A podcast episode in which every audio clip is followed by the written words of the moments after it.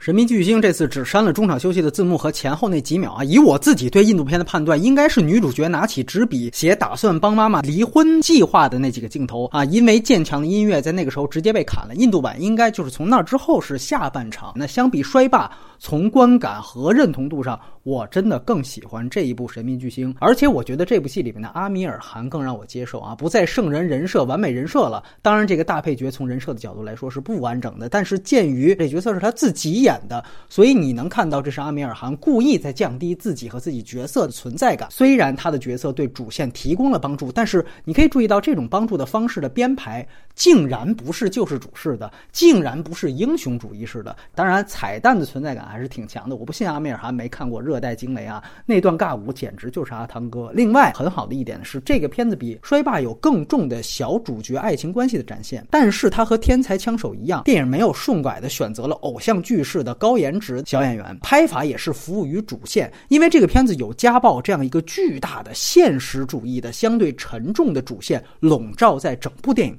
所以，所有关于爱情的段落，他拍的都没有脱离这个现实主义的基调，这点特别不容易，也特别容易碾压国片。阿米尔汗是三韩里面最为国际化的，所以你看他，尤其是这两年的电影，绝不会感到传统宝莱坞特别突兀的一言不合就出现的唱跳段落。估计有人会说，小主角爱情线里面的这个男孩太纸片了，但我觉得这恰恰是展现以女主角为代表的新一代的女性，在他们的爱情里面。女性是占绝对支配地位的，这条爱情线仍然是服务主题的，它呈现的是两代女性的选择和态度的对比，而不是只是把小主角的爱情线单独批出来给观众做调剂。我特别喜欢的一段是小男孩好心好意的借女主角手机，然后只是说我手机里没钱了，然后女主角因此大发雷霆。这一段一方面是展现新一代爱情里面，哎，从属地位已经男女颠倒了；另外一方面，你能看到小主角的父亲把。暴躁传给了主角，只会伤害对自己好的人。这一点其实是劣性，而且是不分男女的。另外就是价值观输出，我不能说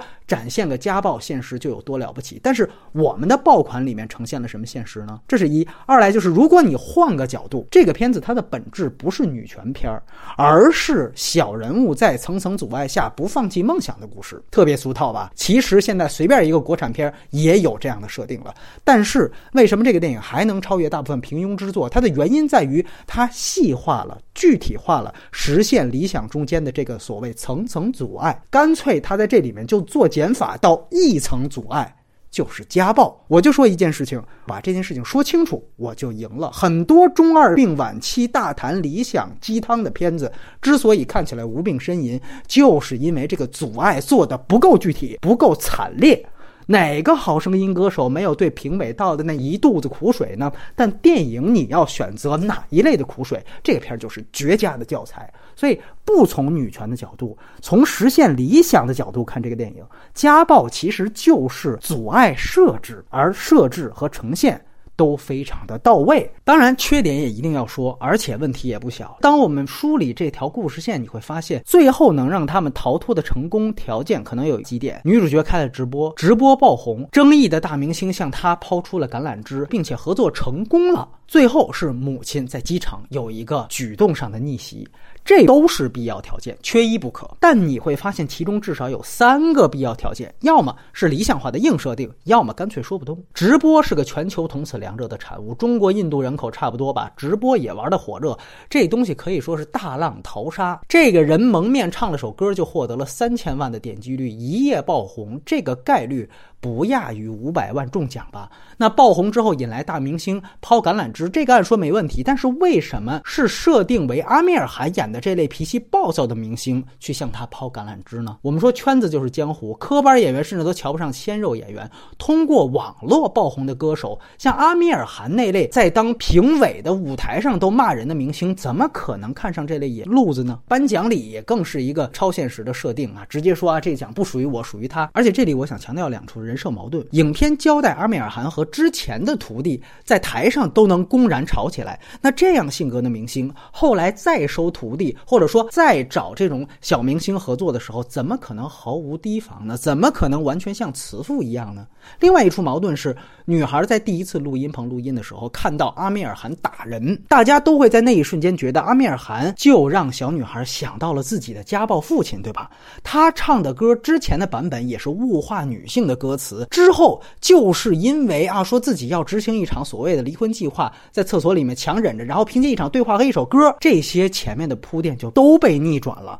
家暴父亲的投射瞬间变成了慈父投射，在机场给了个拥抱，这个不唐突吗？其实我明确说，爆红之后引来大明星这个必要条件，和大明星是不是阿米尔汗所处的这个和徒弟闹翻又被抵制的设定，其实是没有任何关联，甚至是互相冲突的。至于最后母亲的机场大逆袭，只能说他做了足够的铺垫，但没有足够的深入。其实母亲举动逆转的唯一原因啊。还是出于对女儿的爱，但是之前母女二人最激烈的一场交锋里面，我们都注意到母亲有一句话说：“当年逼我结婚，我爸没问过我同意不同意；现在逼我离婚，我女儿也没问过我同意不同意。”这句话很重要啊，它带出一个特别尖锐的问题：是一个女人，或者直接我们就说一个人，他有没有权利？主动的选择就在一个伴有家暴的家庭下继续生活。另外一个思辨是，是不是因为女儿现在持有的价值观是所谓更先进的，那么她在进行某种程度上的胁迫的时候，这种胁迫就是合理的呢？当然，后面这个问题，电影直接给了价值观的判定了。不合理，所以他马上让女儿在当时放弃这种胁迫了。女儿认命那一段啊，我不认为那是突兀，我恰恰认为那是亮点，在这一点上就已经碾压衰霸了。但是这个时候，我们再去看。最后机场母亲大逆袭的动机，这个就很有意思。母亲最后其实并不是出于说找准了自我定位才做出了那样的选择，她完完全全还是出于为了女儿好，而这一点是非常重要的。母亲这个角色并没有从心里接受所谓的那一套更先进的价值观。我必须要强调，母爱如山和在思想上进行三观重建。这是两回事儿，而电影在这方面是一带而过的。从影片整体的角度，这种结尾的和解比较高级，因为这是最符合现实状况的大团圆结局。但是从母亲的这个角色的角度，这一部分其实有混淆概念的嫌疑了。最后开个玩笑啊，虽然我们说。